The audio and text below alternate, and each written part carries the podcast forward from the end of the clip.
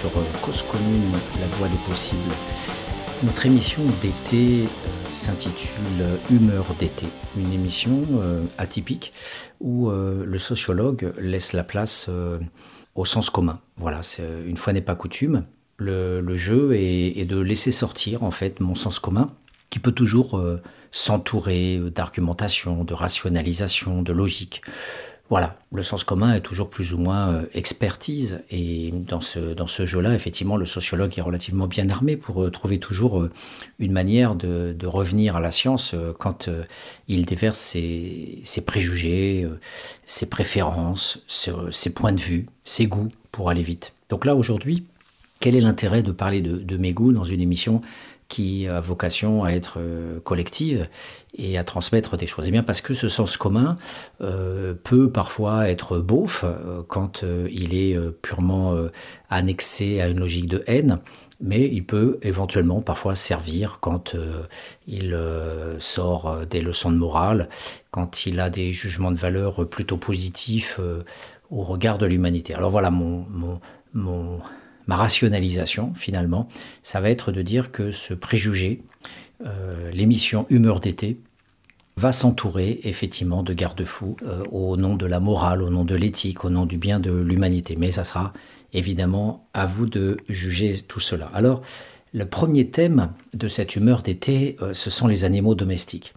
Voilà, donc depuis bien longtemps, après avoir eu en tant que gosse euh, des chats à la maison avec mes parents, des chiens, des chats, des lapins, euh, des cochons d'Inde, euh, même un coq. Quand j'avais quand j'avais 4-5 ans, je me souviens d'un coq qui s'appelait Piu Piu, qui j'habitais en HLM et mes parents avaient trouvé possible d'élever un coq qui se retrouvait dans ma salle de bain. Et dans la salle de bain, il y avait des chiasses de poussins de, de, qui est devenu après un coq. Et il y en avait partout, c'était absolument dégueulasse. Et mes parents se sont débarrassés de ce, coq. Et en fait, euh, ils l'ont passé à un ami d'amis. Et c'était d'ailleurs un coq complètement fou qui a tué toutes les poules du poulailler. Et le propriétaire, finalement, s'est vengé en, en en faisant une poule au pot, pour reprendre l'expression d'Henri IV, voilà, en fait, un, coq au pot.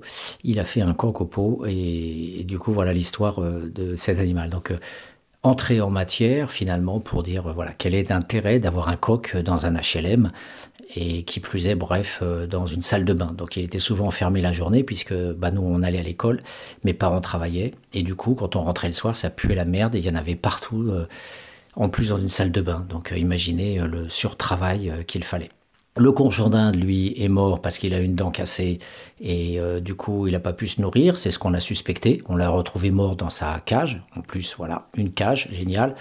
Et puis, le lapin s'est fait bouffer par un chien parce que la cave de la maison euh, était ouverte et donc euh, un chien s'est faufilé dans la cave et a fait une course poursuite avec le chat, un lapin russe tout blanc qui s'appelait Bibi et il l'a bouffé, enfin il l'a broyé et il l'a emmené puis on l'a retrouvé sur un trottoir et c'est un voisin qui l'a dit discrètement à mes parents pour que on ne pleure pas. Et je vous passe l'histoire de mon chien, un être exceptionnel qui s'appelait Flock et qui ne faisait qu'à sa tête, donc il se masturbait sur les bras des gosses. Euh, à la sortie de l'école euh, primaire. Il sautait sur les gamins, puis avec ses deux pattes attrapait un bras pour se, masturber. Le pauvre, il était en manque permanent. C'était un épagnol français. Et il attendait aussi les gens à la sortie de la boulangerie pour leur sauter dessus et leur piquer leur baguette. Il était fou de pain. Allez savoir pourquoi, mais c'est comme ça. Il était absolument dingue de pain. Donc euh, du coup, on avait donc une sorte de chien libertaire sauvage, indomptable, qui s'enfuyait tout le temps. Donc mon père chaudronnier a fait une, un chenil qui ressemblait à un camp de concentration, avec barbelé, etc. Et ben, figurez-vous, chose que j'aurais jamais pu imaginer, figurez-vous qu'il a cisaillé avec ses dents le barbelé pour s'échapper. Et donc il fallait beaucoup de temps pour le retrouver dans la ville. Et puis un jour, eh bien, euh, il a disparu. Donc euh, on a suspecté les laboratoires pharmaceutiques d'envoyer des camionnettes. De, de, gens en fait préposés au ramassage des chats et des chiens pour les essais les essais cliniques ou thérapeutiques, je ne sais pas comment on peut appeler ça, en tout cas pour les, pour les Bétancourt et autres faiseurs de produits de beauté pour mesdames. Et donc voilà, j'imagine que le chien, à moins qu'il ait été tué par un passant qui s'est vengé d'avoir été agressé par lui à un moment donné. Mais bon, il n'était pas bien méchant, Flock. C'était juste un affamé de, pain et un, un libertaire invétéré. Voilà, c'était quand je me promenais avec lui, j'avais dit que j'ouvrais la laisse. Euh, voilà. toute cette entrée en matière pour dire que finalement, ça a toujours été profondément emmerdant d'avoir un chien, un animal domestique à la maison. Euh, c'était coûteux. Alors, je parle même pas de mes chats parce qu'ils ont duré plus longtemps. Euh, l'un a été écrasé par une voiture, l'autre a été empoisonné par un voisin, un autre est mort euh, d'une maladie, je ne sais pas trop quoi, il a fini en cadavre sur la table de la cuisine. Et je me souviens encore de mon père en larmes qui voyait le chat en agonie euh, sur la table de la cuisine et on ne pouvait rien faire. Il souffrait le martyr. Donc voilà, pour, grosso modo, les joies et les bonheurs de l'animal domestique. Mais en fait, c'est pas pour pas pour ça que Humeur d'été a pris l'animal domestique comme premier thème. En fait, si j'ai choisi de vous parler de l'animal domestique, c'est que euh, c'est un peu comme euh, Hunger Games, c'est-à-dire que vous avez à la fois des, gens qui vivent dans la, misère, la précarité, dans une grande souffrance, et de l'autre côté, vous avez une minorité d'aristocrates repus qui jouent, qui peuvent même jouer avec la vie humaine, puisque dans Hunger Games, comme vous le savez, euh, ce sont des enfants, des adolescents qui sont euh, choisis par des communautés pour, euh, pour s'exterminer mutuellement jusqu'à ce que le dernier survivant gagne le concours. Et donc ces bourgeois, un peu comme les jeux du cirque romain, s'amusent à, tuer finalement les dominés, les, pauvres, qui euh, sont, obligés euh, tous les ans de donner un, de leurs, un, des membres de leur communauté, un, jeune adulte, pour être représenté dans ces jeux du cirque façon moderne. Donc, eh bien, Hunger Games, si vous voulez, j'ai l'impression qu'avec les animaux domestiques, on est encore dans le même profil. C'est-à-dire qu'on ne se voit pas comme tel, mais dans Hunger Games, il y a euh, cette satisfaction de, pays riches à être indifférents à la mort des autres. Et pour moi, l'animal domestique, euh, c'est d'abord, d'abord et avant tout, euh, un égoïsme, c'est-à-dire un miroir. Le chien ou le chat, l'animal domestique, c'est d'abord l'animal qui va vous adorer. C'est l'animal qui exemplifie son maître et qui est le symbole de l'ego, le symbole de l'égotisme et d'autant plus que non seulement on a le même, puisque l'animal est un miroir, mais en plus on est le chef de ce même. C'est-à-dire qu'on a un petit même qui aime le grand, le grand même. Et hum, quand je dis même, le M, E, accent circonflexe, M, E, un identique, un alter ego, un même. Et, donc ce, cet animal qui vous aime éperdument, eh bien, euh, vous enferme dans cette certitude que vous êtes beau, grand, fort, euh, tout ce que vous voulez, et, renforce cette, euh, ce sentiment d'intérêt personnel, d'égotisme, d'enfermement sur soi. Donc c'est déjà une première abjection en fait de, de, de, fonctionnement d'un être social a priori. Le, deuxième perspective, c'est que l'animal est un euh, il faut parfois le payer. Alors vous avez des gens, je dirais, euh, parmi ceux que je peux pardonner, c'est tous ceux qui vont chercher un, chat ou un chien à la SPA. Donc ces gens-là, je dirais, euh, je, donne mon joker. Voilà, par amour, par compassion, ils vont prendre un animal malheureux qui va être piqué, qui va être tué. Et à ce titre, on va dire, je les exonère de mon analyse euh, parce qu'ils ont justement euh, cette, cet accent de, générosité, d'aller vers, alors qu'ils n'étaient pas forcément orientés vers euh, l'idée d'avoir un animal, mais ils ont été sensibilisés par une campagne médiatique, par des images. Ils ont vu la détresse d'un animal, ils ont écouté un reportage évoquant les, les milliers d'animaux abandonnés à l'orée des vacances et donc de ce fait-là, euh, voilà, il y a quand même cette dimension euh, euh, d'empathie qui, est quand même à retenir. Ah, mais malgré tout, on a quand même des gens qui vont vers un animal plutôt que vers des êtres humains. Voilà. Mais le pire, dans la logique du coût, c'est l'achat. Il y en a qui vont mettre 500, 1000, 2000, 3000 euros pour avoir un chien de race, pour avoir un chat de race. Et là, mon mépris total à l'égard de ces gens qui peuvent dépenser 3000 euros pour un animal, alors que euh, dans le même temps, ils vont rechigner à donner 50 euros ou 100 euros euh, pour une cause, quelle qu'elle soit, maladie, aide, d'une ONG qui intervient dans le monde, etc. Donc l'achat, l'achat de l'animal déjà en soi est un premier début et ce début est totalement révoltant. Il y a ensuite euh, euh, toute cette caste de repus, les vétérinaires, euh, qui vivent en boucle sur cette adoration de l'animal. On se demande même si l'ordre des, des, vétérinaires ne finance pas secrètement 30 millions d'amis. voilà, consommer de la bestiole et nous derrière, on fera les piqûres pour les vaccinations, on fera les piqûres en cas de, contamination, de maladie, d'accident, de coupure, euh, et bref, euh, voire même pour castrer l'animal. donc euh, il y a aussi cette dimension, c'est-à-dire qu'on va payer aussi pour déshumaniser, désanimaliser l'animal. Voilà, on va le, le castrer, l'animal n'aura aucune relation sexuelle. Alors vous avez, je me souviens d'un vieux film qui s'appelait L'Amérique interdite, où il y avait un bordel pour animal, euh, comme il y a aujourd'hui des hôtels pour animaux, des, soins pour animaux, des soins esthétiques, où il y a euh, des sortes d'hôtels de luxe pour animaux, où vous pouvez laisser votre animal et, vous partir en vacances ou, le laisser simplement euh, pour qu'il puisse avoir de la compagnie. Donc cette, ce coût revendiqué, hein, l'hôtel est, revendiqué, est bien supérieur au coût imposé lié aux vaccinations, aux maladies qui sont incontournables. Mais le, coût, au-delà euh, du soin, c'est bien sûr euh, aussi euh, le coût pour la collectivité. Humeur d'été, en fait, sort, est inspiré par ma déambulation dans un vieux village tout récemment, où je ne pouvais pas voir un morceau de goudron, un morceau de ciment, un, morceau de la voirie, une devanture de, commerce, une borne en béton qui héberge un espace vert, souillé par de la pisse de, de chiens. Euh, et ce jour-là, euh, quand j'allais faire mon marché, je me suis rendu compte qu'il y avait des dizaines de personnes se promenant avec une laisse, avec au bout un, truc à pattes euh, qui, avançait. Et ces dizaines de personnes dans ce vieux village, bon, appartenaient plutôt aux classes moyennes. C'était plutôt un, village assez coté, un vieux village historique assez renommé. Et j'étais absolument sidéré de voir autant de gens avec autant de chiens et autant de pistes, autant de traces de pistes, de, restes de maculés, d'objets du bien public maculés. Et, et, cette absence de police municipale pour balancer les amendes, euh, avec cette envie de dire à toutes les personnes qui étaient là avec leur euh, sac à merde, de dire est-ce que vous avez un sac sur vous euh, au cas où votre chien défèque sur la voie publique?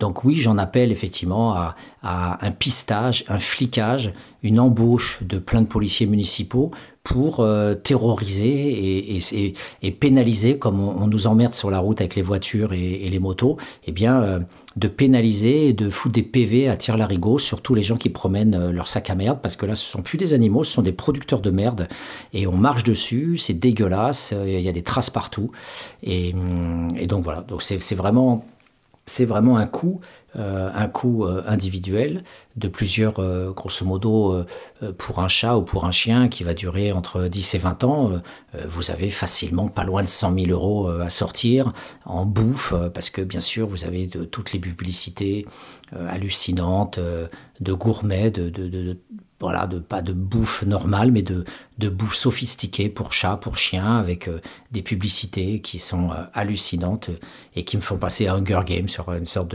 d'aristocratie euh, allongée sur un divan avec le, le, petit chaton, comme on voit là dans, dans France Dimanche de cette semaine, Zinedine Zinad avec son petit bichon dans, dans, ses, dans ses pattes à, Marseille.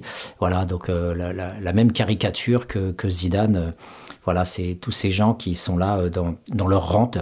Euh, ce phénomène euh, qui se répand partout comme une traînée de poudre dans le monde. C'est très à la mode en Chine, dans les milieux bourgeois chinois d'avoir un bichon. Euh, bien sûr, les autres chiens sont bouffés au restaurant. Hein. Vous avez des chiens de ferme qui sont mangés. J'en ai moi-même moi-même mangé en Chine. Et euh, vous avez, euh, d'ailleurs, mon, mon, émission Humeur d'été n'a rien à voir avec le fait qu'il y a une dizaine d'années, j'ai bouffé du chien en Chine. C'était juste que c'était un chien comestible qui se mangeait en Chine, des chiens d'élevage. Je voyais les fermiers au, milieu des villages les égorger et, les pendre et les, et, les, éventrer comme on fait d'un poulet ou quand on fait d'un mouton à l'Aïd. Voilà, ben on, bouffait du chien là-bas euh, comme on, comme on tue du mouton ou comme on tue nos vaches dans les abattoirs. Et Et en Inde, bien sûr, en Inde aussi, la, bourgeoisie euh, raffole des petits chiens domestiques. Donc euh, voilà, ça, ne cesse de se répandre et ça ne va pas s'arrêter là. Donc le, le coût euh, revendiqué, contraint pour soi, pour la collectivité, voilà, c'est encore quelque chose qui me fait vomir et qui est une véritable provocation au fonctionnement de la société. Et puis, vous avez encore un autre facteur, c'est que vous avez, on va dire, le côté violence. Euh, associés à des instrumentalisations. Vous avez des chiens euh, voilà, qui peuvent sauver la vie, les chiens avec les pompiers, qui savent retrouver. Bon, ça, ces chiens-là, bien sûr, je ne vais absolument pas en parler, puisque ce sont des chiens utiles, qui ne sont pas des chiens domestiques, ce sont des chiens professionnels, euh, qui vont, sur le modèle du Saint-Bernard, qui vont partir en montagne pour retrouver quelqu'un sous la neige, qui vont pister un criminel ou pour retrouver une victime. le chien récemment là qui s'est reniflé le virus euh, du Covid pour euh, retrouver les personnes infectées. Donc voilà, le, chien peut avoir une utilité sociale, comme pendant la Deuxième Guerre mondiale, les Russes utilisaient souvent des braves toutous pour leur mettre une charge, une dynamite sur, sur au cou, et les les éduquer, en fait, euh, les dresser pour qu'ils aillent euh, sur un tank. Voilà, donc euh, il les dressait en, en, leur donnant à manger chaque fois qu'ils allaient vers un tank et ils étaient récompensés en méthode Pavlov. Donc travail sur sucre, travail, travail sucre. Et donc du coup le chien, dès qu'il voyait un tank, il, y allait.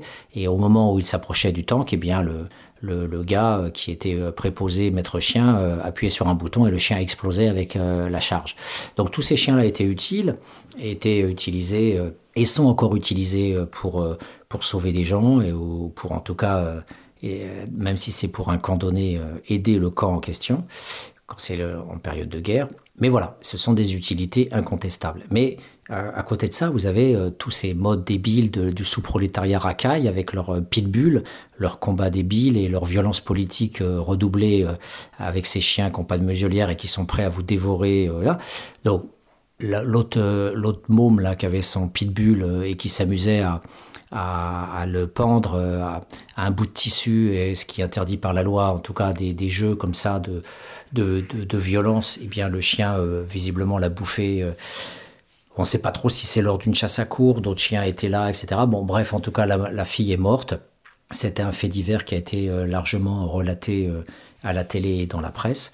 Et, voilà. Et on a euh, bien sûr toujours des, des chiens tueurs. Alors après, ça peut être bien sûr dans une fonction euh, privée, c'est-à-dire euh, le riche qui sait se protéger va avoir trois Doberman euh, et donc vous pouvez pas rentrer chez lui. Mais bon, après tout, là, il se protège lui-même, mais il n'empêche qu'il a fallu les vacciner, les nourrir, les machins. Mais voilà, il a une instrumentalisation sociale de son clébard et on voit qu'il essaye de se protéger contre des, des, intrusions. Donc autant on peut critiquer le fait que de toute façon il utilise ça pour protéger sa propriété, mais il n'empêche qu'il euh, a, il a, comme souci social de, protéger son bien. Euh, donc bon, moi je trouve ça beauf quand même, malgré tout, parce que voilà, après tout, euh, quand quelqu'un rentre chez vous et vous lui tirez dessus, vous allez en prison, puisque vous n'avez pas forcément la légitime défense. Tant que le mec vous a pas sorti un poignard ou un flingue pour vous égorger ou vous tuer, vous n'êtes pas en état de légitime défense. Par contre, si jamais quelqu'un rentre et se fait bouffer par un chien, eh bien là, vous irez pas en prison, parce que euh, vous êtes protégé par des chiens, les chiens ont aboyé, le mec est rentré, s'est fait bouffer par les chiens. Donc vaut mieux, voilà, dans la logique de l'État républicain, vaut mieux avoir des chiens tueurs que d'avoir un flingue pour se protéger contre euh, la racaille qui vient vous cambrioler. Voilà. Donc, euh, euh, au bout du compte, toute cette réflexion vise à, dire quoi finalement? C'est que cet égotisme coûteux a pour dénominateur commun le, fait que on, ne va pas vers l'humanité souffrante, c'est-à-dire que l'indifférence totale à l'autre, à l'autre qui souffre, à l'orphelin euh, avec son ONG, à, aux migrants avec son ONG, aux gosses qui crèvent de faim euh, en Afrique ou en Asie ou en Amérique du Sud avec, euh, avec son ONG aussi. Toute cette indifférence à l'égard de toutes ces potentialités d'aide, de, de, financement, a, a son équivalent dans une sorte de d'empathie mielleuse, de d'adoration euh, plaintive. Oh mon toutou, regardez mon toutou, il a faim, on va lui donner sa pâtée. Oh bah oh là là mon pauvre toutou, ah, ça fait deux heures que tu as envie de sortir faire ton pipi, je t'ai pas sorti. Voilà, on a on a cette sorte de d'empathie, d'attention, qui finalement, là aussi, est une façon de s'aveugler euh, sur les autres en croyant qu'on est bon, en croyant qu'on finalement on aime quelqu'un et qu'on donne de l'amour et de la tendresse, alors qu'en fait euh, on ne fait que justifier et légitimer le fait de ne surtout pas euh, aller vers le reste de l'humanité. Donc l'animal domestique, c'est véritablement une frontière. C'est une frontière, c'est un mur. C'est un peu comme le mur que les Israéliens font pour empêcher les Palestiniens de, de, pouvoir euh, passer euh, dans leur pays et d'isoler en ghetto gigantesques euh, les territoires palestiniens, comme cette muraille que voulait construire Trump pour empêcher le passage des, des migrants mexicains, mais aussi du Honduras et d'ailleurs. Donc on a voilà cet animal qui est multifonction, multifonction négative, est aussi quelque part un obstacle à la production sociale de l'altérité, euh, de la rencontre, de l'échange et de l'ouverture aux souffrances de l'autre.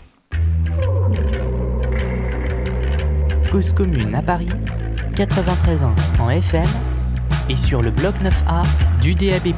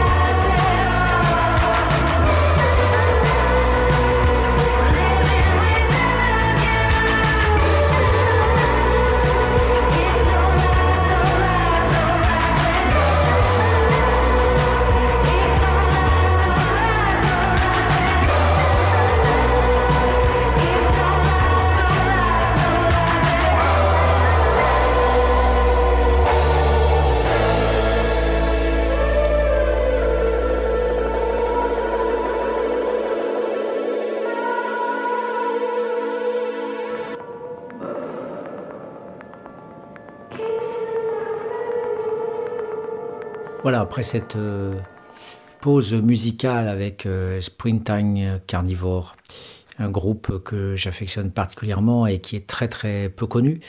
Et voilà, donc je, diffuse pas mal en ce moment le, répertoire, euh, donc avec à sa tête une, femme à la voix remarquable et qui joue de quasiment tous les instruments, a priori sauf la basse. Donc, second thème de cette humeur d'été, c'est la réflexion qu'on peut avoir autour de Pegasus, le logiciel espion créé par les Israéliens.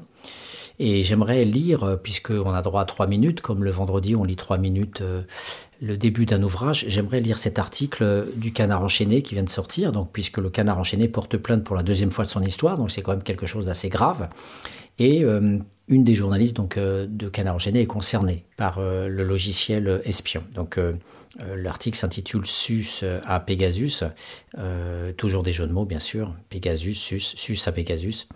Et voilà, j'aimerais vous le lire et, réfléchir après euh, déjà à cette question que vous devez avoir en tête quand vous, lisez, quand vous entendrez euh, euh, cet article. C'est la question quelle est, quelle est la part démocratique dans le fonctionnement d'un État? Quelle est la part démocratique par rapport à la part de la raison d'État?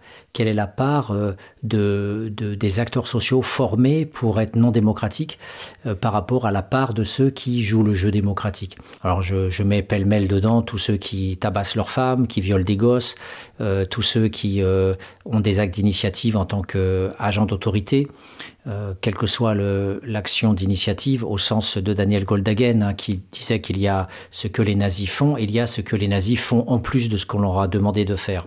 Je vous renvoie à mon bouquin sur euh, devenir un dieu, sur euh, cette socio-histoire des bourreaux. Et donc les actes d'initiative, c'est, ce sont effectivement tout, ce, zèle, ou parfois pour des intérêts privés, hein, les fonctionnaires euh, qui, euh, de police, notamment au Maghreb, qui vont euh, dresser des barrages pour récolter du fric, mais ce sont aussi les cadres supérieurs des grands corps de l'État qui détournent l'argent de l'État de mille manières, sans même parler des hommes politiques eux-mêmes. Hein. L'affaire Fillon, avec le fait de rincer sa famille dans le népotisme le plus abject d'un homme qui se targuait d'être un homme de droite et de, et de, droiture. Voilà. Et vous avez une pourriture, en fait, insolente, en plus, qui mériterait la prison pendant dix ans, parce qu'exerçant les fonctions d'État et pillant l'État euh, pour le bénéfice personnel. Donc voilà, on a là la raison d'État, c'est-à-dire on a la raison et la déraison d'État. Et dans la raison d'État, dans l'arbitraire de l'État, pour protéger l'État, on pourrait dire le côté noble, euh, on a la raison d'État, mais c'est pour protéger ceux qui font partie de la communauté que ce soit les Péruviens, que ce soit les Russes ou que ce soit les, Français. Et puis vous avez la déraison d'État, euh, c'est-à-dire profiter de ce pouvoir qui vous est conféré pour pouvoir le détourner aussi à votre profit ou au, profit des copains. Donc tout ça est hors du cadre démocratique, euh, que ce soit dans la société civile, que ce soit dans la société politique. On a cette grande interrogation sur euh, finalement quelle est la part de l'un et de l'autre. Et donc l'article que je vais vous lire permet de se poser cette question-là au regard du fonctionnement des États et notamment de ceux qui les dirigent, bien sûr. En 2021, revoilà les barbouzes. Ça faisait longtemps, on commençait à s'ennuyer un peu.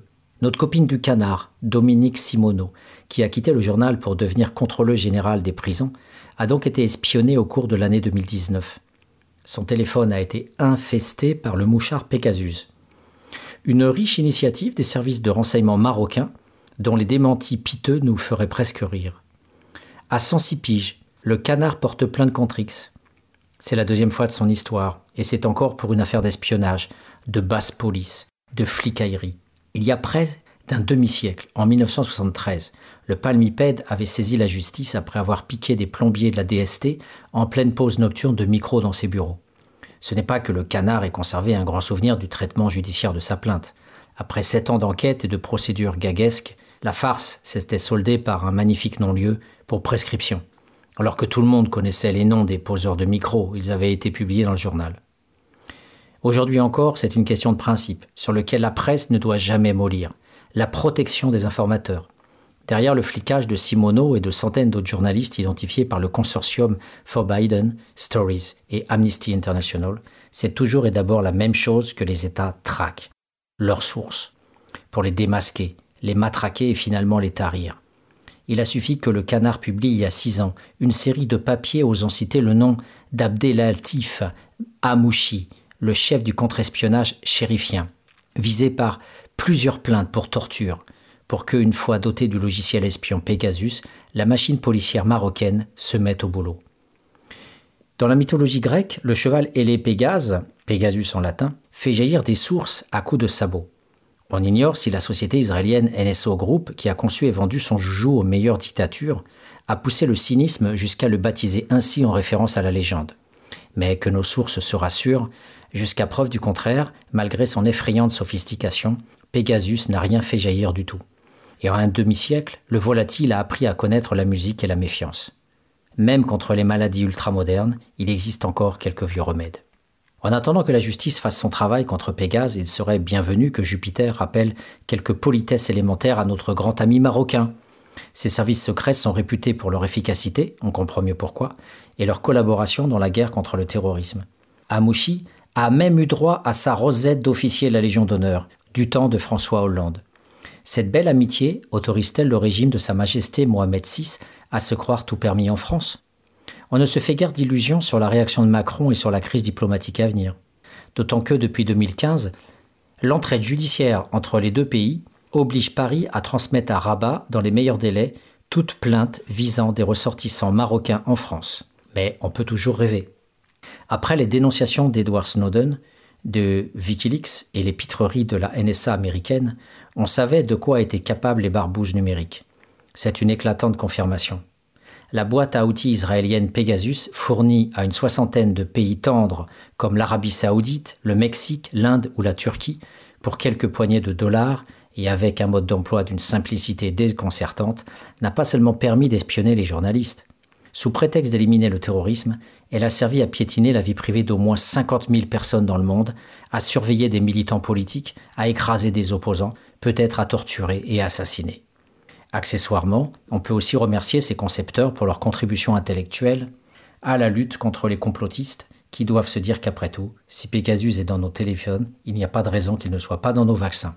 Donc voilà un, article qui euh, nous, montre euh, que la raison d'État, finalement, produit par surenchère euh, des logiques qu'on pourrait appeler en escalier, de raison d'État dans la raison d'État. On peut aller jusqu'au camp d'extermination.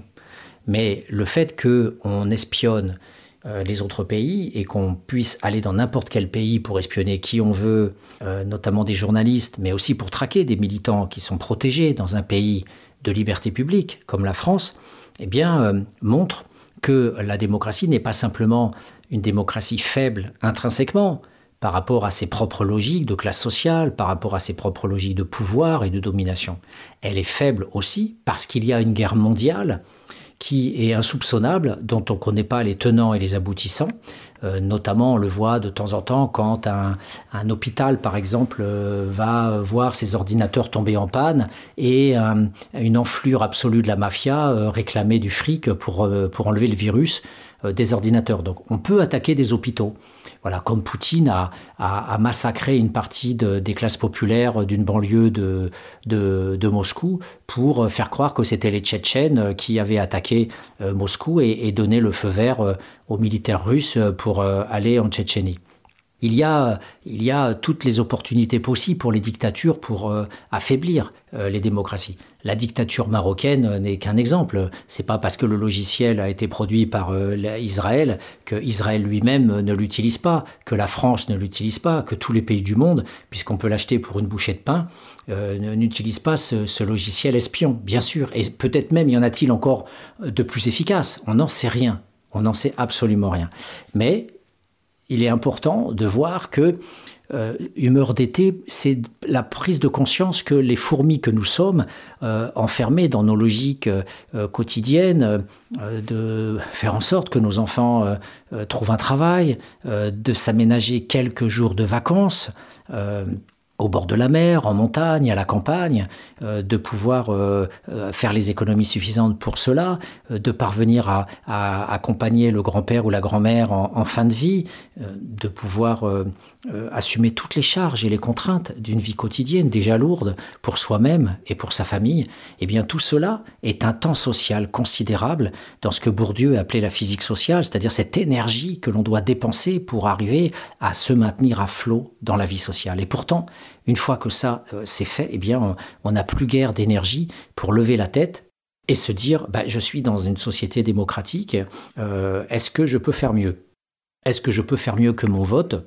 Et il est vrai que euh, je ne peux que euh, parler de, ce que je vis actuellement. Je suis pris dans une lutte collective euh, qui s'appelle les Amis de la Combe Chazet, dans un petit village à côté d'Avignon.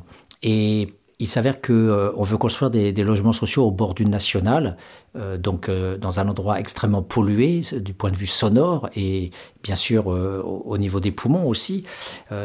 Et, aussi, il y a une dimension écologique puisqu'on va détruire la, détruire la dernière portion de garrigue de, ce village. et donc, que cette portion de garrigue que le maire appelle une, un terrain vague. Voilà.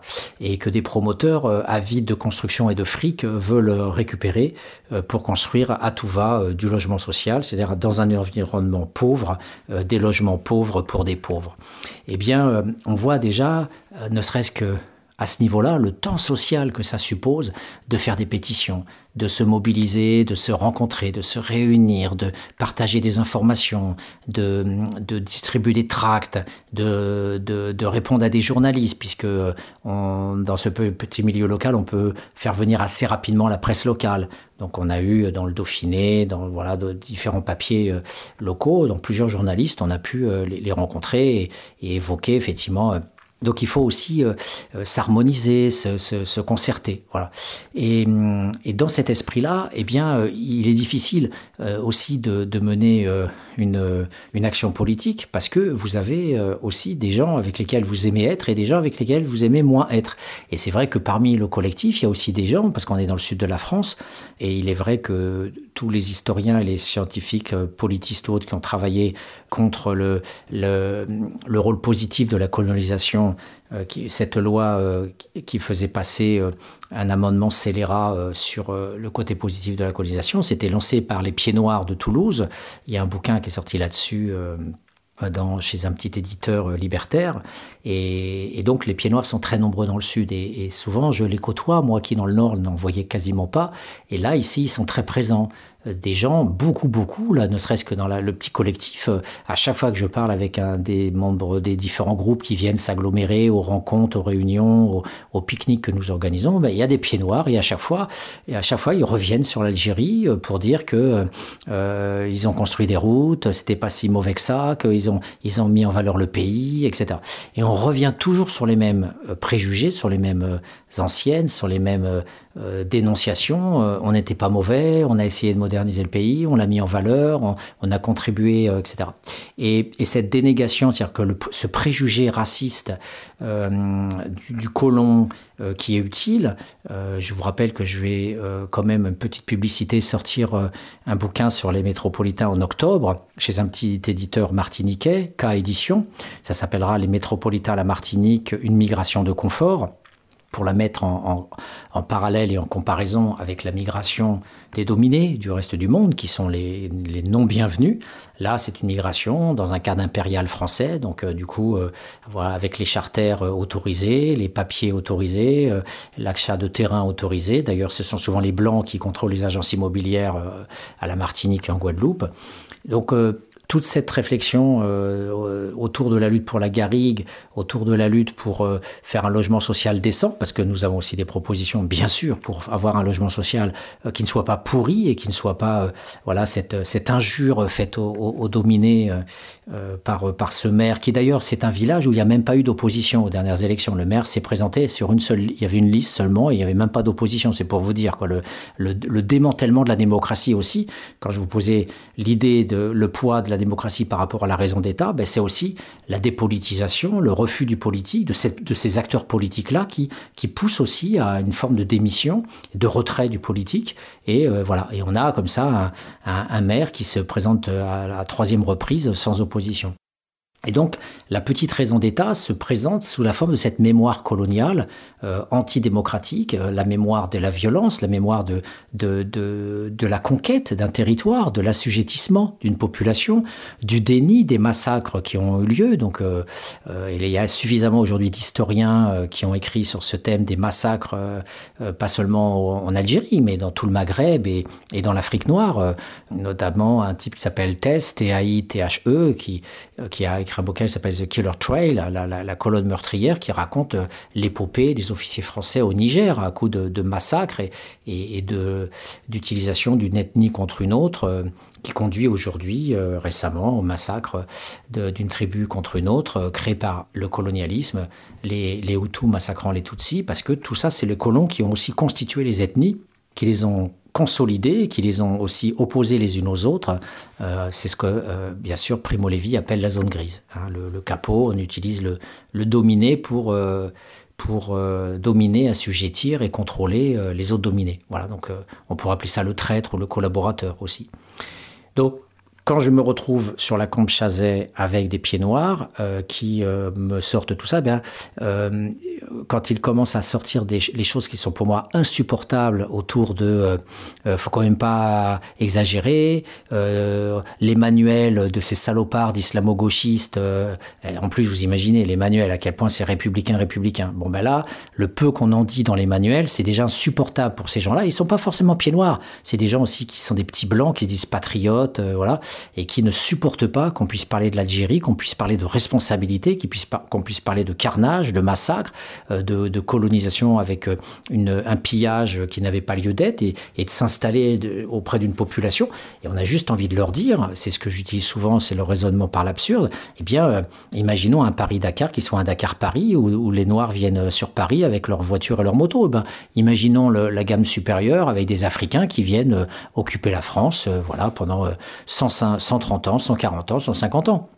Donc c'est cette, euh, euh, cette amnésie euh, ce déni, ce refus de voir le, colonialisme sur les pieds noirs, mais encore une fois, c'est ces cerveaux du Sud où, je, vois régulièrement ces esprits se manifester, eh bien, c'était ce thème d'humeur d'été, c'est-à-dire que le, fasciste est parmi nous, le, c'est rampant, c'est pas seulement la, la, la, haine de l'arabe parce qu'il est aussi délinquant, va, va, va polariser autour de lui toute la haine de l'arabe.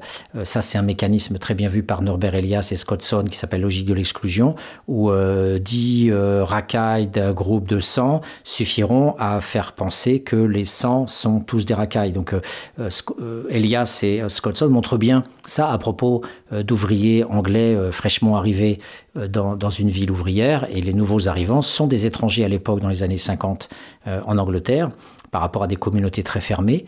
Euh, et donc, voilà, ces, migrants euh, anglais venant d'une autre région, on va dire, euh, qui arrivent à Birmingham alors qu'ils étaient dit au Liverpool, eh bien, vont avoir le même stigmate d'étrangers comme des gitans ou comme, comme des manouches ou des roms à cette époque, dans les années 50-60. Après, ça a été bien sûr les, gens de la Caraïbe, les Jamaïcains pour les Anglais, et puis les Indiens, bien sûr, les Sikhs, voilà, tout ce, racisme-là. Mais ça passe quand même un petit peu mieux en Angleterre, dit-on, par rapport au multiculturalisme. Mais voilà, il faudrait voir dans le détail. Je pense qu'il y a effectivement aussi beaucoup à dire sur, sur tout le, la xénophobie rampante. Et les films, notamment de, de Frears et Ken Loach, euh, ont bien montré euh, les, les apartheids culturels et l'interdit de se marier euh, avec un, avec un Indien pour une famille anglaise et vice-versa, la, la, famille indienne elle-même très communautariste et raciste à l'égard des Blancs. Donc voilà, des apartheids mutuels, on, a aussi ça partout, et, y compris dans le multiculturalisme qu'on cite souvent comme un modèle de, de métissage et d'acceptation de l'autre. Donc ici, je me dis, voilà, comment peut-on construire une démocratie quand les esprits ne peuvent même pas voir qu'on a deux génocides sur le dos euh, depuis, euh, depuis les années 90 avec le Rwanda, où la France a eu un rôle absolument monstrueux euh, au Rwanda d'accompagnement d'un génocide, et il en est de même en Serbie, comme je dis toujours, avec ce Mitterrand dont j'ai largement parlé quand j'évoquais les bouquins de Hobsbawm dans d'autres émissions. Donc je vous reporte à ces émissions pour, pour vous dire ce que je pense de Mitterrand et ce qu'il a pu faire et, comment je suis scandalisé quand on voit à quel point euh, tout le monde euh, en parle comme un grand homme d'État, etc. Alors qu'on sait quelque part d'abord et avant tout un criminel de guerre puisqu'il a euh, autorisé, voire légalisé la torture en Algérie. À l'époque, il n'y avait pas de président de la République, c'était le cabinet euh, et le président du Conseil qui avaient tout pouvoir euh, en pratique et encore plus en période tendue. Et, donc, voilà, euh, Mitterrand en Algérie a eu un rôle dévastateur par rapport à justement à, à, cette légalisation, cette légitimation de, de, la torture. Donc, la raison d'État, et la démocratie, eh bien je la vis aussi donc à ce niveau local avec euh, cette, euh, cette pression qui est d'autant plus exercée que euh, quand on est entouré dans sa famille, dans ses amis de maghrébins, eh bien, quand on va faire un repas avec ses militants en herbe, eh bien, d'un seul coup, eux ne vont pas hésiter à dégainer. C'est-à-dire que ces, ces, pieds noirs et ces fascistes de la raison d'État ne vont avoir aucun scrupule à taper sur une arabe ou un arabe qui sera là pendant le repas, euh, qui est francisé, euh, voilà, qui n'est pas forcément arabisant avec un voile ou avec un, signe distinctif pouvant susciter l'opprobre ou une certaine dénonciation ou une, aversion quelconque, voilà, quelqu'un qui est habillé comme un Français, voilà, qui, sauf que voilà, son prénom est arabe et qui tout de suite va être attaqué. donc euh, au-delà du fait que euh, la démocratie est atteinte euh, par ces gens-là dans le fait qu'ils émettent des phrases qui sont dans l'impossibilité de reconnaître les génocides, de la même façon que les Turcs nient le génocide arménien, on a les mêmes choses dans les cerveaux français avec toujours ce truc, pas de repentance. Hein. D'ailleurs, les hommes politiques sont les premiers responsables de, de, cette absence de travail autour de la mémoire et de la reconnaissance des atrocités qu'on a commises. Et là-dessus, je ne peux que me réjouir de ce que euh, Emmanuel Macron a pu dire à, ce journaliste algérien qui a ensuite été euh, enfermé en prison par la dictature actuelle en Algérie, en fait, derrière laquelle il y a toujours des militaires euh, repus qui pillent l'État et qui s'en mettent plein les poches, rien que pour eux, et eux aussi mériteraient voilà, la, prison à vie et des travaux d'utilité générale pour toute leur descendance eh bien, euh, on a comme ça des, des, des, attaques, euh, une double peine, au-delà de cette raison d'État qui se manifeste au niveau du passé, eh bien, dans le présent, les chiens mordent Hein, les chiens de garde, comme dirait Paul Nizan, ben, les chiens de garde continuent à mordre et ça fait des soirées pourries où euh, euh, mes amis sont obligés de se taire pour ne pas, euh, pour ne pas dénaturer, ne pas faire exploser la, mobilisation collective, pour ne pas voilà, créer des malaises. Et on endosse, on endosse, on endosse et, et on prend sur nous alors que ces gens-là se, vomissent leur plein droit à, dire qu'ils en ont marre des, Algériens, qu'ils en ont marre des, Arabes, euh, en oubliant que c'est nous qui les avons fait venir, que c'est nous qui les avons colonisés, que c'est nous qui les avons forcés à, être déracinés avec les, la guerre d'Algérie, les zones interdites et, les filières pour les faire travailler en France sur les autoroutes et dans les usines de montage de bagnoles, euh, sans même parler des boulots les plus dégueulasses. Voilà, que c'est nous qui les avons parqués dans les Sonacotra. Euh, et voilà, et à partir de là, eh bien, effectivement, il y a eu du regroupement familial parce que ce sont effectivement aussi des adultes et puis qu'ils avaient envie de, voir leurs femmes et qu'on a produit tout ça et que les Français sont des veaux, comme disait De Gaulle. Euh, les Français sont des veaux, et eh bien, ils avaient qu'à ce moment-là à, lutter pour la dignité de tous les humains et ou à, dire voilà, euh, nous les Français, euh, on a aussi à faire ce type de travail et on n'est pas obligé d'importer de la main d'œuvre pour les consigner dans un prolétariat ultra exploité. Toutes ces choses banales sont refusés dans cette mémoire collective, donc du côté de la raison d'État et pas du tout du côté de la démocratie. Donc voilà, mon humeur d'été, c'est de dire que voilà, quel que soit le, levier que je peux utiliser, que ce soit dans ma famille, que ce soit par une mobilisation collective, que ce soit par le canard enchaîné, par la presse, par les affaires internationales, eh bien, euh, euh, c'est un combat où je pense que la démocratie est perdue d'avance.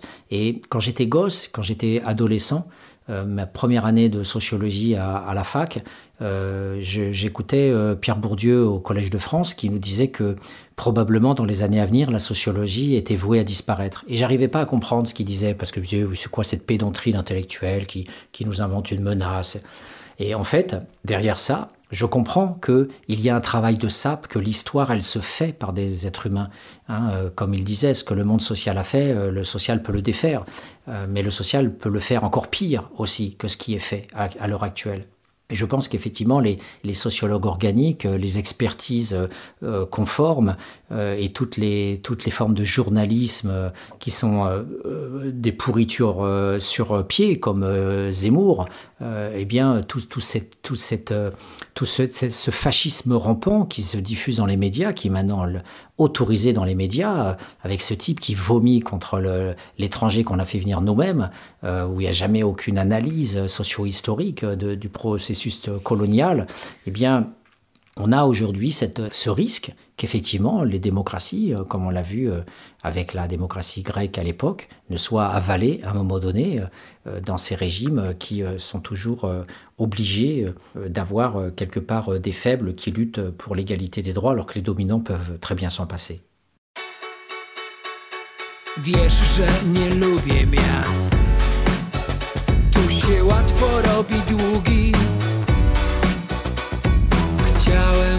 Bliżej gwiazd.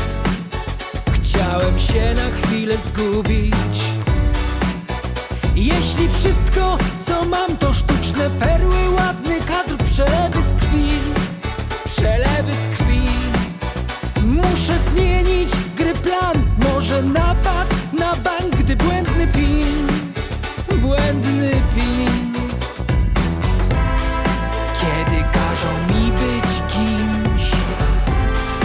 bielszy uśmiech. Jestem sobą bardziej i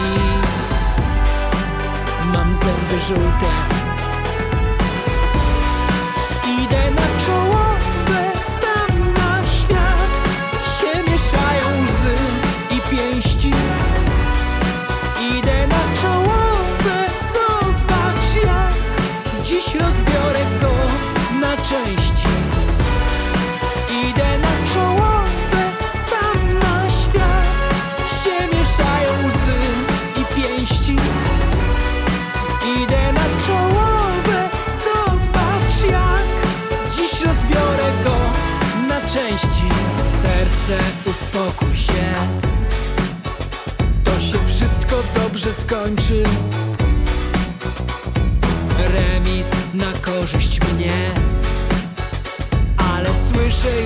gończe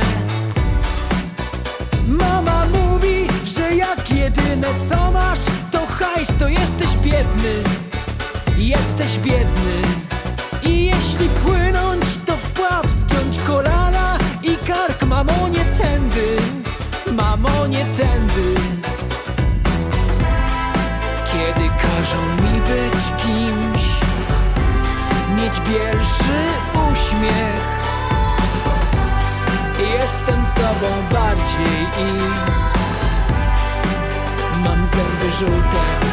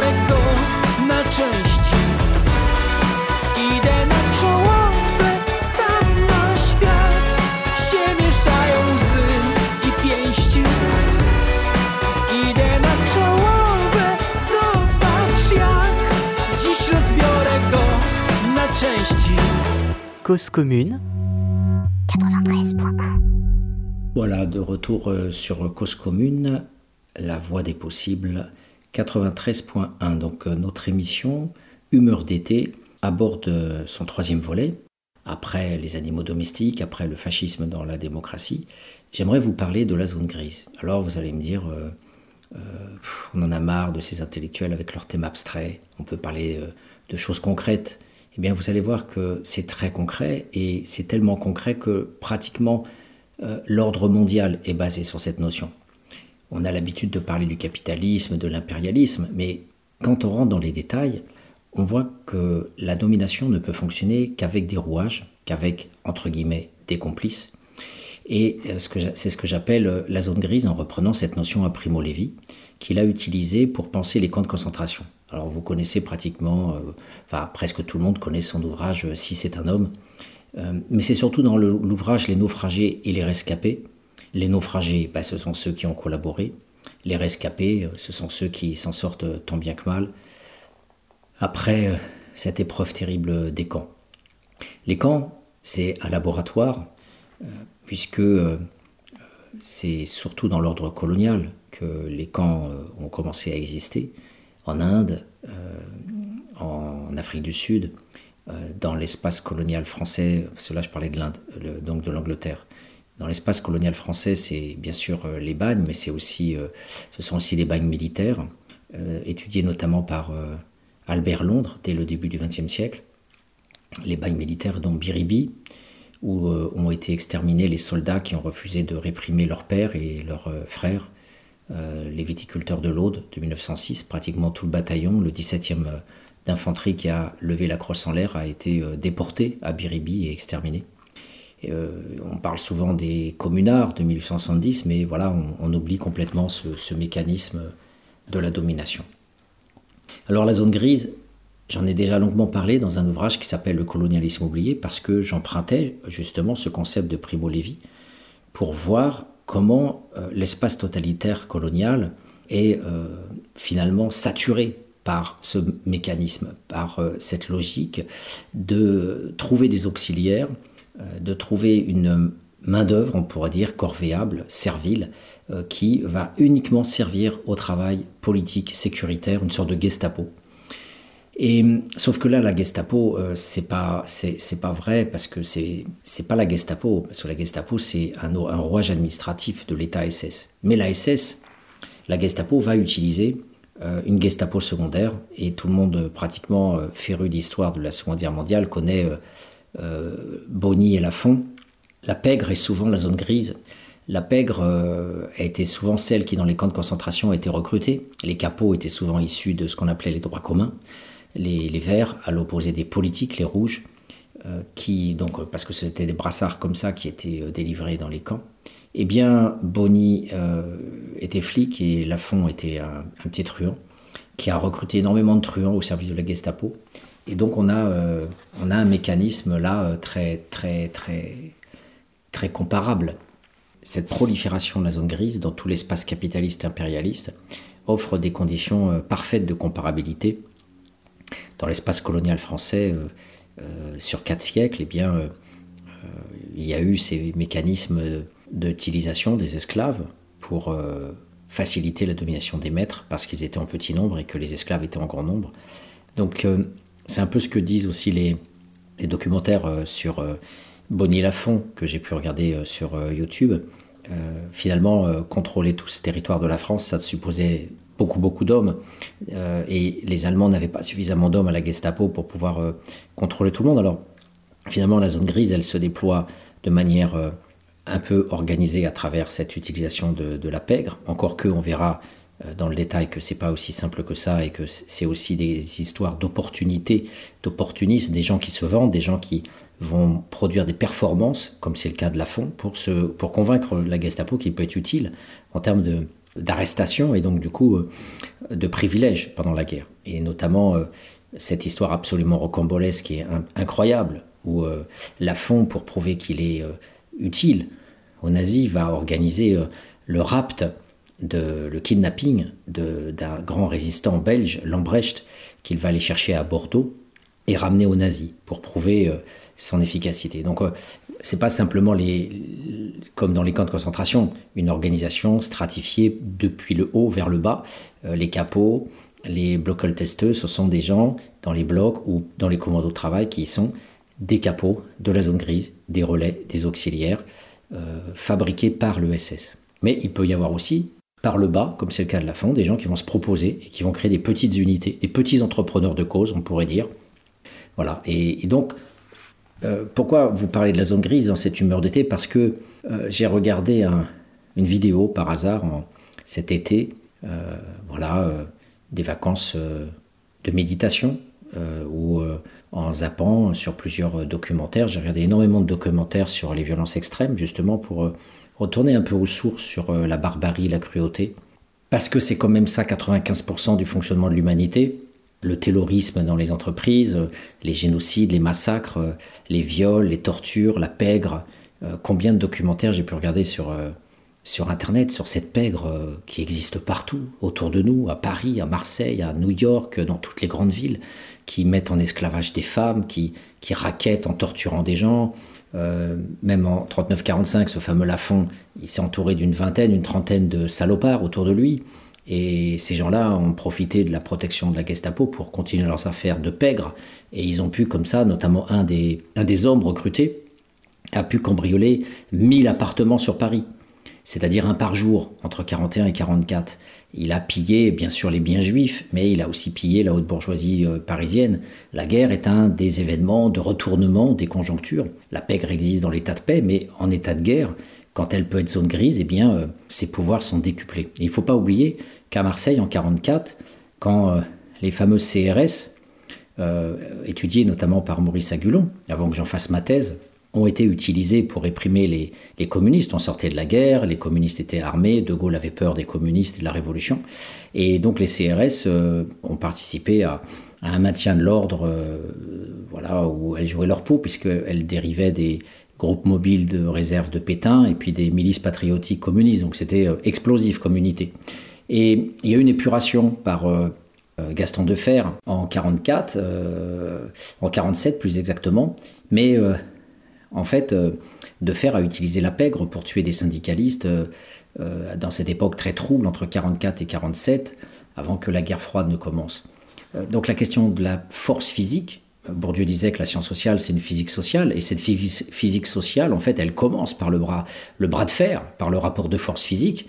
Le chevalier qui arrive dans la campagne et qui dit cette terre est à moi, c'est d'abord de la violence, comme dit Tilly dans ses réflexions sur la fondation de l'État. Ce qu'on appelle les prélèvements obligatoires les impôts, prélèvements, on vous prélève. Euh, ben, on voit bien, il y a cette idée d'élévation, c'est-à-dire on prend et on, prend à soi. Comme, euh, comme ce père qui reconnaît l'enfant qui naît, ce, ce mécanisme de pouvoir, euh, élever un enfant, c'est d'abord ce geste du père qui prend l'enfant, le, le met vers le ciel, comme ça il vivra, il le reconnaît. Eh bien, prélever, voilà, c'est arracher du sol, arracher à la plèbe l'impôt, et ces prélèvements obligatoires, à la base, ce n'est que du racket, c'est un dominant, un, un Visigoth, un un, un, sarrasin, un, barbare, tout ce que vous voulez, qui, à un moment donné, euh, prend pouvoir. N'oublions jamais que ce pouvoir, il est aussi sur les femmes et que l'essentiel des guerres, me rappelait l'anthropologue Bensa quand il donnait ses cours, il disait que plus de 90% des guerres ont pour euh, source dans l'histoire de l'humanité le rapt des femmes. Voilà, l'homme est un barbare, l'homme euh, c'est euh, souvent essentiellement voilà un, être qui recherche l'argent, euh, la célébrité, et dès qu'il a du pouvoir. Alors, on le voit avec Lafont, euh, quand ils se trouvaient dans leur, euh, rue parisienne où ils torturaient, ils organisaient des fêtes, des orgies. Et d'ailleurs, ils mouillaient aussi des élites qui, grâce à eux, avaient accès aux maisons closes, avaient accès aux plus belles, aux plus beaux mannequins, aux, filles du Crazy Horse, enfin, tous les, les, grands, les grands ballets érotiques parisiens. Et donc, du coup, euh, voilà, c'est aussi une manière euh, de renforcer leur pouvoir. Et, la pègre, elle offre la drogue, elle offre l'alcool, elle offre les femmes. Et les nazis, bien sûr, ont été consommateurs aussi des femmes de la pègre.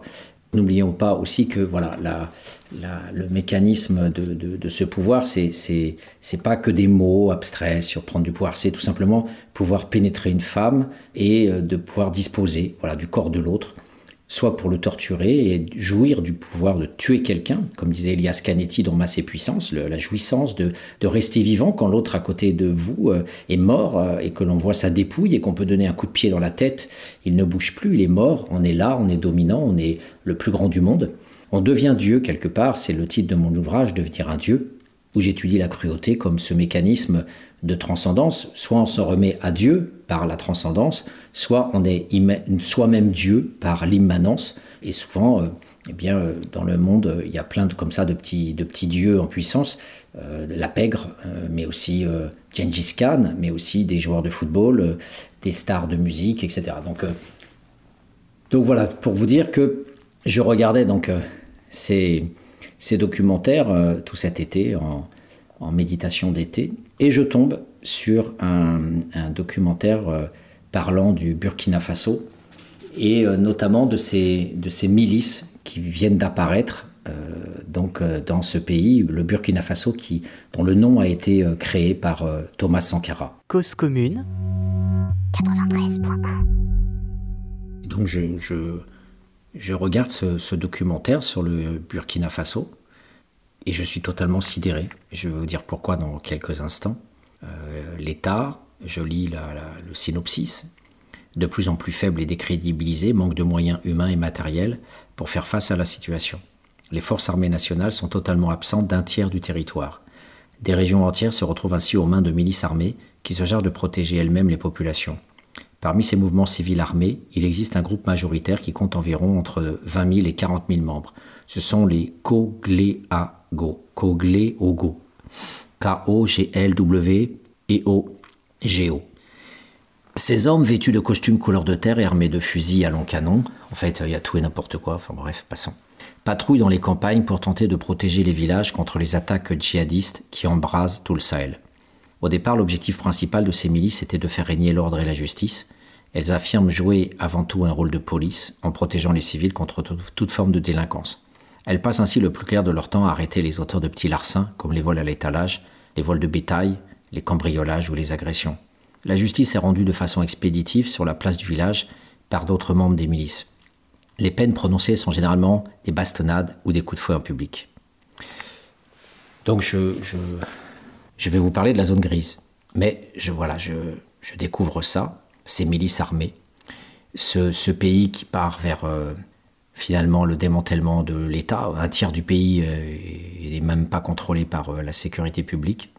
Et on voit non seulement que le pays est pauvre, très pauvre, parmi les plus pauvres du monde, que l'État n'arrive pas à assumer ce que Max Weber appelle le monopole de la violence physique sur le territoire donné, donc euh, que l'armée et la police parviennent à, contrôler euh, le, territoire, c'est ce qui fait proprement la définition de l'État.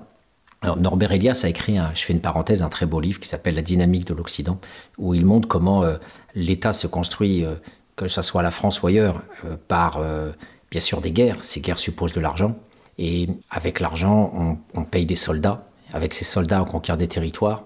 Et avec les conquêtes des territoires, on réclame des tribus. Donc on obtient de l'argent qui permet de lever des nouvelles armées, qui permettent de faire la guerre, qui permet d'avoir de l'argent. Donc les finances publiques sont intimement liées au ministère de la Défense. Alors aujourd'hui, quand vous voyez Bercy, on a du mal à imaginer que euh, la défense nationale, euh, voilà. Mais pourtant, historiquement, les deux sont euh, complètement imbriqués. Et là, on voit que cet État n'existe plus et qu'en plus, il est agressé par les djihadistes qui tuent. Alors, on a des choses absolument de type totalitaire. Les djihadistes qui arrivent dans les villages, qui tuent les femmes, bien sûr qui les violent, qui tuent tous les hommes, les enfants. Enfin, voilà, c'est des barbares absolus. Dans une sorte d'impunité totale. On n'a pas l'ONU, on n'a pas, on n'a même pas, par exemple, l'ONU pourrait lancer un corps franc pour, euh, comme il y a eu les, actions militaires de maintien de la paix. Donc, euh, bien sûr, humeur d'été, euh, personne ne parle du Burkina Faso aujourd'hui, on parle des vacances, on parle du Covid, dans ce nombrilisme occidental qui est plus qu'agerbé, qui est étouffant, sidérant, aliénant. Alors je vais faire une émission plus tard sur l'aliénation. C'est un thème très important et d'autant plus qu'il a été lancé par le marxisme et notamment par les manuscrits de 44 de Marx mais euh, voilà, il est repris un peu n'importe comment et surtout il a été euh, rejeté par la plupart des scientifiques et des chercheurs. Au nom de quoi euh, Au nom de quoi le sociologue peut-il dire que les autres n'ont pas dans, leur tête leur pleine conscience de ce qu'ils sont, leur identité sociale? Ils auraient une part d'eux-mêmes qui ne leur appartiendrait pas, ça serait l'aliénation. Donc très peu de sociologues parlent de l'aliénation, mais pourtant le mécanisme du capital symbolique, c'est-à-dire cette reconnaissance méconnaissance aussi, donc avec l'inconscient, puisqu'il y a méconnaissance. Hein. Quand Bourdieu dit reconnaissance, méconnaissance du dominant, eh bien, euh, forcément, c'est de l'aliénation, puisqu'il y a méconnaissance. Donc, on est dépossédé de la prise de conscience qu'on est dominé. C'est euh, dans le cela va de soi, c'est dans l'amour du puissant, c'est dans tout ce que vous voulez, mais c'est de l'aliénation. Voilà, donc euh, on, invente des mots nouveaux, mais voilà, euh, l'aliénation est toujours là. On n'est pas, on n'est pas propriétaire de son cerveau.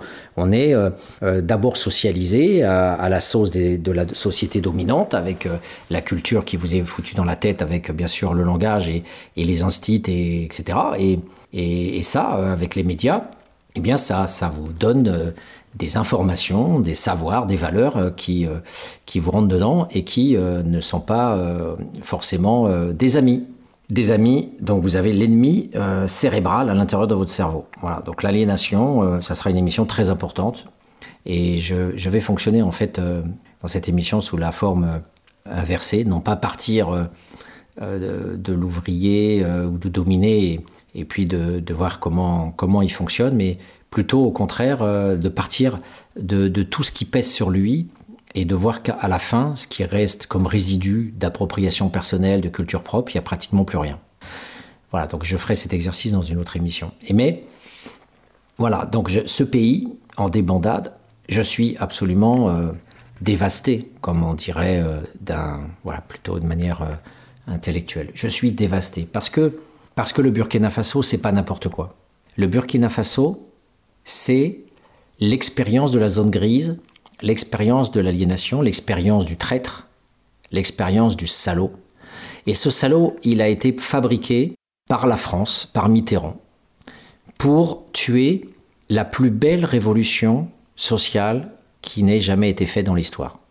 Le Burkina Faso, c'est par un petit capitaine qui s'appelait Thomas Sankara, je cite Jean Sigler, un nouveau pouvoir africain. Sigler est un, député suisse euh, qui est devenu un intellectuel mondialement reconnu. Euh, et il a écrit un, ouvrage avec un, journaliste. Alors c'est à la fois des entretiens de Jean-Philippe Rapp, euh, et puis en même temps c'est une grande, très grosse introduction de Jean Sigler qui nous présente Sankara. Et Jean Sigler est un, député qui a pris conscience de l'ordre impérial, de l'ordre impérialiste quand il a été en tant que représentant euh, politique de la Suisse, il avait été invité à une soirée diplomatique. Et il raconte dans ses multiples ouvrages comment un soir, euh, il était en train de manger des petits fours euh, dans une ambassade. Et mm, au bout du jardin, au bout du terrain, il y avait des barbelés et des gardes. Et de l'autre côté, il y avait des gosses qui crevaient de faim et qui demandaient à ceux qui s'éloignaient un petit peu du centre de la fête et qui se trouvaient à côté des barbelés, leur demandaient des bonbons, des gâteaux à bouffer. Et Jean Sigler est sidéré, il se voit avec son costard cravate euh, en Afrique, avec euh, le gratin euh, local. Et de l'autre côté, la misère extrême de ceux qui crèvent de faim et qui sont qui vont mourir voilà d'une manière ou d'une autre avec des maladies, avec la malnutrition, etc. Et c'est sa prise de conscience initiale. Et à partir de là, il a écrit euh, notamment son ouvrage le plus célèbre, Une Suisse au-dessus de tout soupçon, qui, parle notamment des milliards des banques euh, qui, qui, qui, blanchissent l'argent de la drogue, euh, et qui notamment, voilà, la Suisse a beaucoup de multinationales, notamment en Zambie, où elle pille la Zambie, un des trois ou quatre pays les plus pauvres du monde, avec Haïti. Elle pille la Zambie avec sa multinationale qui a un monopole sur l'exploitation du cuivre. Il y a d'ailleurs un très bon reportage de journaliste qui montre que les actionnaires ont même refusé une fois, alors qu'ils avaient des dividendes colossaux, de, de filer un peu d'argent pour construire une école à la demande de, des gens qui bossaient là-bas et qui voyaient quand même la famine autour d'eux et qui disaient bon, on peut quand même faire un petit quelque chose. Et voilà. Et, donc, euh, cet ouvrage d'ailleurs n'a pas été publié en France et, ce, livre qui s'appelle Sankara, un nouveau pouvoir africain, et donc Sankara a été assassiné par son meilleur copain, euh, Blaise Compaoré, enfin un de ses meilleurs copains. Et Blaise Compaoré a ensuite euh, gardé le pouvoir pendant une vingtaine d'années. Alors si on veut être bête, euh, eh bien on ne voit pas le lien entre Sankara qui, fait, qui mène une révolution absolument extraordinaire dans son pays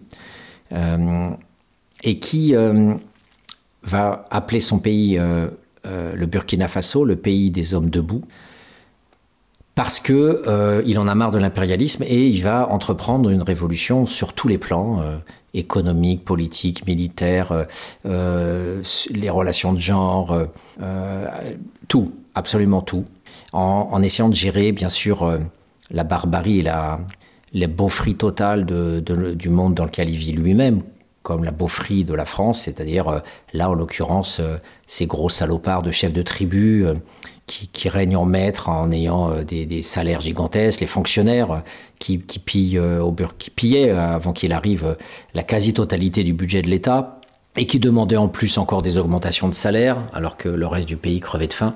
Donc il va il va faire un grand ménage, il va véritablement sidérer le monde entier, y compris Fidel Castro. Il va être absolument adulé et il va inquiéter bien sûr tous les chefs d'État africains qui, à travers le miroir de Sankara, sont, bien sûr dans, le miroir de, la corruption et de l'allégeance en tant que zone grise à la France. Dans ce sens-là, la zone grise, c'est le fait qu'ils sont des relais du pouvoir impérial en se faisant plein de thunes tout en laissant les multinationales françaises, en l'occurrence si on parle de la France, piller leur propre pays et exploiter bien sûr à travers les ressources du pays, euh, exploiter aussi les gens et, maintenir cet état de, famine et de, et déshérence euh, qui est propre à l'Afrique.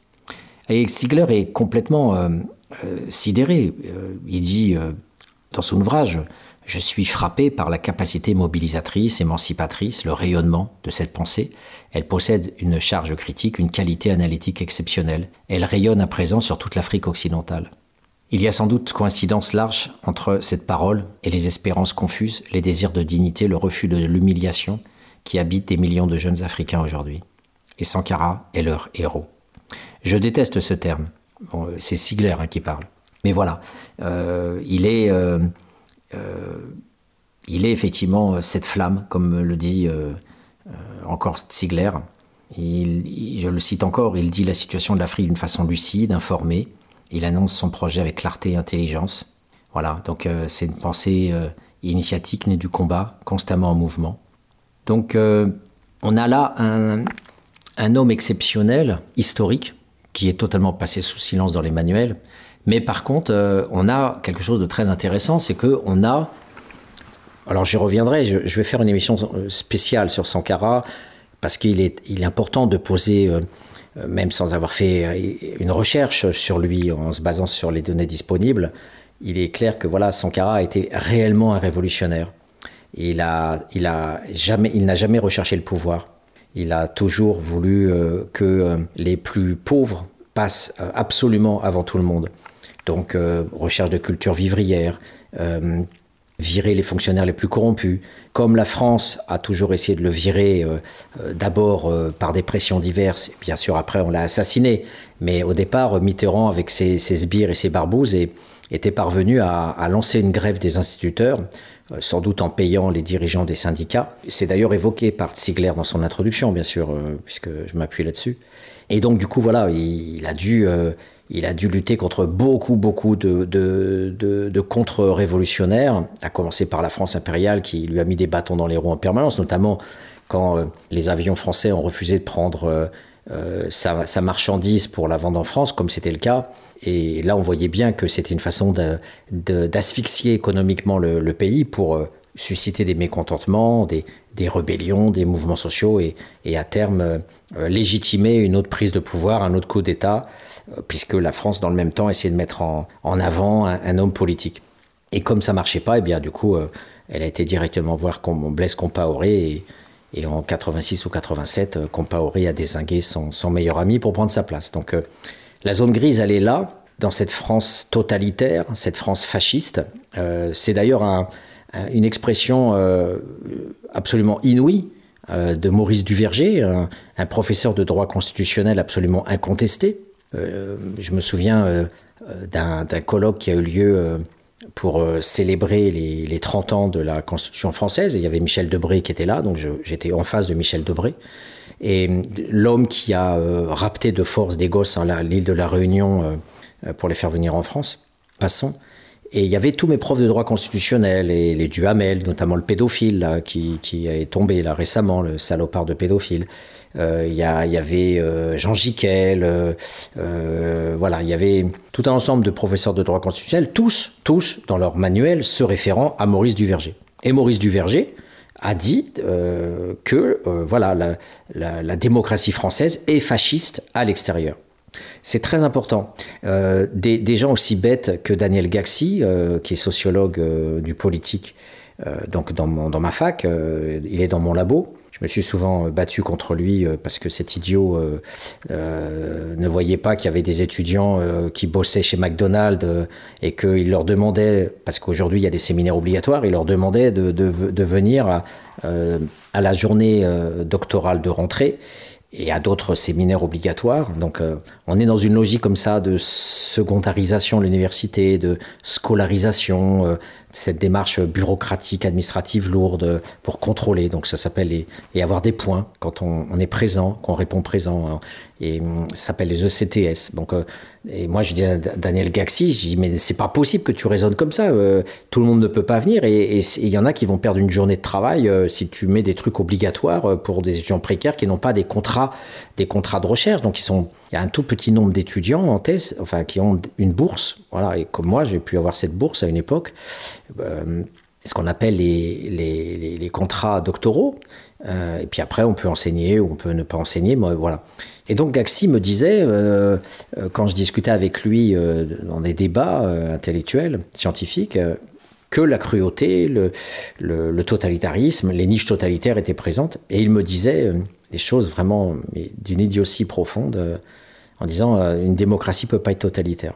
Donc la démocratie de la Troisième République, donc ça c'était juste avant les années 2000, bien avant que les toute, la, levée en masse des historiens pour euh, commencer à travailler euh, ce, cet espace colonial français depuis la Troisième République, avec, euh, en retrouvant les textes de Tocqueville, de Ferry, qui sont sur des, des, des, des paroles d'appel de, au massacre des populations indigènes.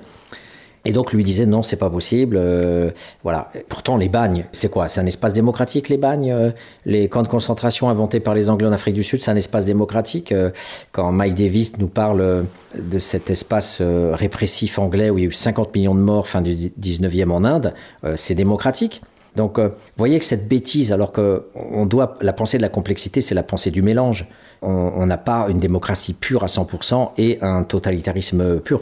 N'oublions pas que même sous Hitler, les entreprises privées ont continué, il n'y avait pas de totalitarisme. L'espace économique est resté un espace d'initiative privée. Il y avait du totalitarisme à certains moments, les entreprises étaient bien sûr obligées de produire de l'armement, elles étaient obligées de, de, satisfaire les attentes de Hitler pour, euh, pour euh, avoir une armée puissante pour attaquer les Russes.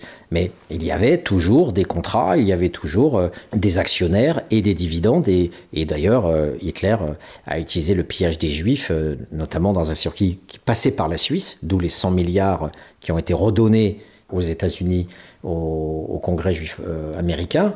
100 milliards de dollars, hein, qui étaient en fait une partie du fric conservé par les Suisses donc, après la Seconde Guerre mondiale. Et, donc, c'est tellement bateau de, dire ça, tellement évident, et on devrait passer à autre chose pour dire voilà, il y a du, totalitarisme dans la démocratie. Eh bien, comment fonctionne-t-il? Pourquoi y a-t-il du totalitarisme à l'extérieur, du fascisme à l'extérieur? Eh bien, voilà, la zone grise, c'était le thème de cette humeur d'été. Quand je vois le démantèlement du Burkina Faso, quand je vois que, on que tout ce, cette perte de l'État, cette faillite de l'État, J'imagine si Sankara était là, si sa révolution avait continué, il est arrivé au pouvoir en 83, il a été tué en 86-87. S'il avait toujours été là, il aurait bien sûr constitué encore une armée avec aussi, euh, il avait créé un équilibre du budget, il avait, il avait, il luttait pour la suppression de la dette, donc il refusait de rembourser la dette au FMI. Il disait d'ailleurs dans ses discours à l'ONU ou devant euh, le Congrès africain qu'il était hors de question de rembourser la dette. Et il, avait une aura extraordinaire et il, montait en puissance. Il devenait euh, effectivement un, être d'un charisme extraordinaire. Donc il devenait dangereux pour la France, mais aussi pour, euh, pour les États-Unis, pour les Chinois, pour les Russes, pour, tous les salauds qui sont, qui sont là dans le monde, euh, ces milliards de salauds qui nous asphyxient, qui nous tuent, qui nous oppriment, eh bien, cette petite lumière, ce petit Jésus-Christ qui se sacrifiait pour son pays, qui demandait à ses ministres de, ne pas avoir de voiture de fonction et d'avoir le même salaire que, que le revenu moyen d'un paysan, qui avait euh, voilà une, une éthique absolue et qui était hors de toute profitation, hors de toute captation des ressources, qui voulait euh, aussi libérer la femme du carcan de l'homme, euh, voilà, qui voulait créer des écoles, créer du logement, créer surtout une, agriculture vivrière pour se débarrasser de cette culture coloniale impérialiste d'exportation. Hein. Chaque jour, on, on est nous la zone grise. Je suis la zone grise de cet ordre-là en consommant effectivement du cacao. Euh, je consomme du sucre, je consomme du cacao, je consomme de la banane. Et voilà, on, est aussi, il faut, il faut se regarder en face. Il n'est pas, il pas tolérable de ne pas se dire qu'à un moment donné, on, participe à ce système-là euh, et, en être conscient et le dire. C'est la goutte d'eau euh, qui ne nous épargne pas cette mauvaise conscience d'être des collaborateurs des multinationales parce qu'on achète leurs produits. On achète leur, leur truc. Et il y a une, excellente phrase, une excellente réflexion d'Erving Goffman, qui était un aide d'une subtilité extraordinaire, un sociologue allemand hors pair, qui disait dans, dans un de ses bouquins, euh, je ne sais plus si c'est les cadres de l'expérience ou la mise en scène de la vie quotidienne, il disait dans un de ses bouquins, euh, il prenait le cas d'un voleur qui va dans un supermarché et qui vole un malabar. Un voleur qui a l'habitude de voler beaucoup de choses, mais qui peuvent se faire prendre pour un malabar. Et quand euh, il discute avec ce voleur, alors soit directement, soit il cite un ouvrage d'un autre sociologue qui euh, a, permis d'avoir des entretiens avec ce voleur-là.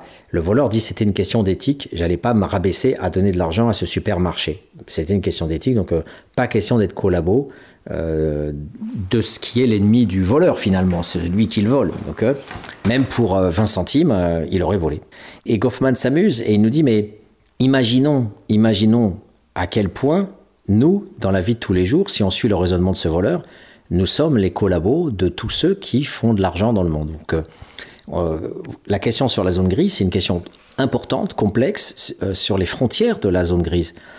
On est les collabos de qui quand Où On est certainement des collabos des multinationales en, fermant notre gueule et en consommant régulièrement tous ces produits d'exportation où les autres, euh, finalement, de tous les pays du monde sont arrimés à, cette euh, logique-là et, ne sont pas en autosuffisance alimentaire et n'ont pas les moyens de dire euh, stop, ça suffit. Et je rappelle que les Antilles, avec leurs bananes et leur canne à sucre, sont aussi dans ce schéma colonial et impérialiste qui continue. Et quelque part, les Antillais ont peur, ont peur de l'indépendance parce que rien n'est fait au niveau de l'infrastructure économique pour pouvoir être indépendant. Il n'y a, aucun moyen pour le moment de pouvoir euh, réclamer l'indépendance parce que juste après, eh bien, si les béquets se barrent avec leur fric et qu'on arrête la banane, les gens vont dire mais sur quelle base on va vivre? Avec quoi?